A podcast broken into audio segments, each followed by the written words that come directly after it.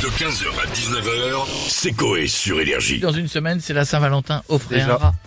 Et, et notre journaliste a enquêté sur le phénomène de cette fête des amoureux. Notre journaliste, vous le savez, c'est Jean-Quête Exclusive.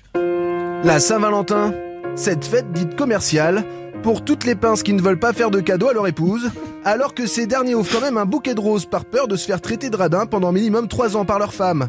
Faites comme Jordan, qui lui, pour économiser à la Saint-Valentin, a quitté sa copine le 13 février, mais qui ramera comme un con pour la récupérer le 15. La Saint-Valentin est commerciale, un reportage signé Quel idiote. La Saint-Valentin, c'est aussi une grosse journée pour certains.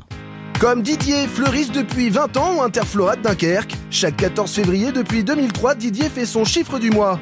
Il vend des roses à tire-larigot et en vend même au plan cul de sa femme sans le savoir.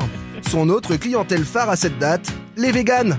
Ces derniers lui ont mis 4,5 de notes sur Uber Eats après qu'il leur ait livré des jonquilles et autres bouquets pour leur dîner en amoureux du soir. Attention aux véganes invités de ne pas arriver en retard pour éviter que le dîner soit fané. La Saint-Valentin, quand certains sauvent des roses et d'autres en chient, un reportage signé L'Orifice. Et enfin, et enfin la, Saint-Valentin, il faut, faut aussi faire attention aux arnaques, bien sûr. 100 jours avec la bague de Toulon. Comme chaque année lors de la Saint-Valentin, les arnaques se multiplient. La plus célèbre d'entre elles, Tinder. Sur cette application de rencontre, c'est un festival de fake le 14 février. Sur certains profils, on peut apercevoir des sosies d'Angelina Jolie, de Kylie Jenner ou encore de Nathalie Portman. Alors qu'à l'arrivée, patatras on se retrouve face à Micheline, 53 ans, un cul gros comme la Creuse et une gueule à en faire caler un multiplat. Usurpation d'identité, faux et usage de faux à la Saint-Valentin. 100 jours avec la bague de Toulon, un reportage signé Simon Papatala. Faut voir la ref. Et on finit bien évidemment par le portrait de la semaine. Dans le portrait de la semaine, Jean-Luc Frizou.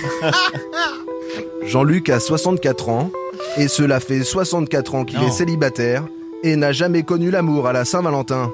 Jean-Luc a une vie de merde, et pour cause. En 2000, il chope la lèpre, perd l'usage de sa main droite en 2001, puis l'usage de sa main gauche en 2002, après s'être masturbé devant une roulette de Zidane.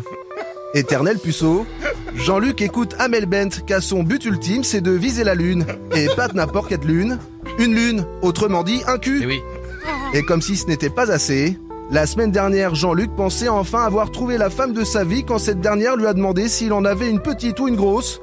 Chaud comme la braise, Jean-Luc a sorti sa bite ne sachant pas que cette dame parlait de retraite. Il est jugé dans 5 jours et a décidé de témoigner dans notre portrait de la semaine. on l'embrasse Jean-Luc, c'est vrai, On c'est vrai. Est-ce que vous en avez une grosse ou une petite? C'est vrai on, hein Ah oui, on la aurait retraite pu, en ce ouais. moment, hein. Merci mon corps. 15h, 19h, c'est Coé sur Énergie.